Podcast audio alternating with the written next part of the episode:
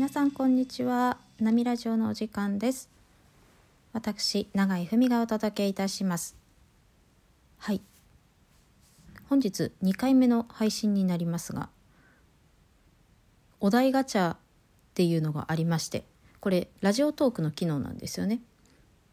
お題こういうのどうですか？っていうのがランダムで出てくるのが面白かったんでちょっとポチッと押したらですね子供の頃将来何になりたかったというお題が出てきましたので今日はこれを喋りたいと思います、え子供の頃の夢ですね。幼稚園の頃はお花屋さんって言ってた気がするんですよ。綺麗なお花が好きで、うん、お花屋さんいいなと思って。お花屋さんって言ってました。でもね近所にお花屋さんなかったんですよね。お花屋さんなかってどうしてお花屋さんだったのか未だによく分かりません。うん、でもなんか幼稚園の友達がみんなお花屋さんとかケーキ屋さんとかなんか言ってるからもうお花屋さんかなって思ってましたね。あと、えー、幼稚園卒園する頃とか小学校の低学年の頃はお嫁さんになりたかったです。これは実現しましたね。実際にお嫁さんになりました。2回も。ウェディングドレスも2回行きました。もうねいいですねドレス。あの何がいいって長いのがいいですね。あの長い服好きなんです。足寒いんで。そういう問題かよみたいなね。あの長いのが好きです。基本引きずる服が大好きです。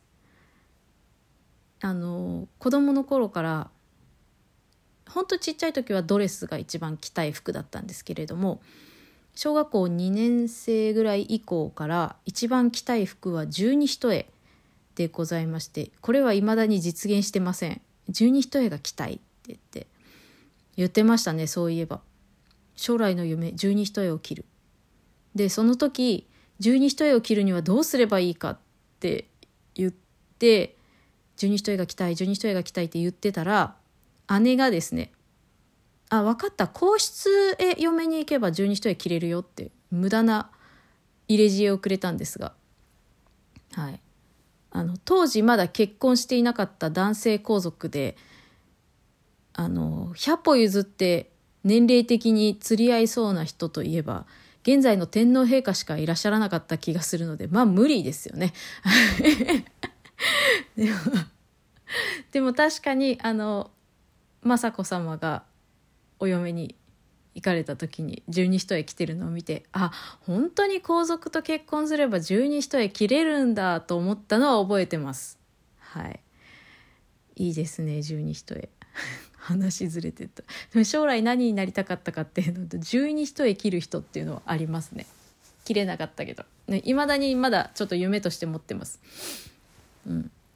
でもなんかあの来て写真を撮りたいとかじゃなくて本当に着ていたいだけなんですよ。あれ絶対あったかいと思うとかあの重たい服とかあったかい服とか長い服とかが好きなんですね。はい。あと何ありましたかね？なりたかったもの将来なりたかったものうんと私高校の時演劇部に入っていって役者側ではなくてこの裏方でちょっと入らせてもらった時に音響がすごい楽しかったですね。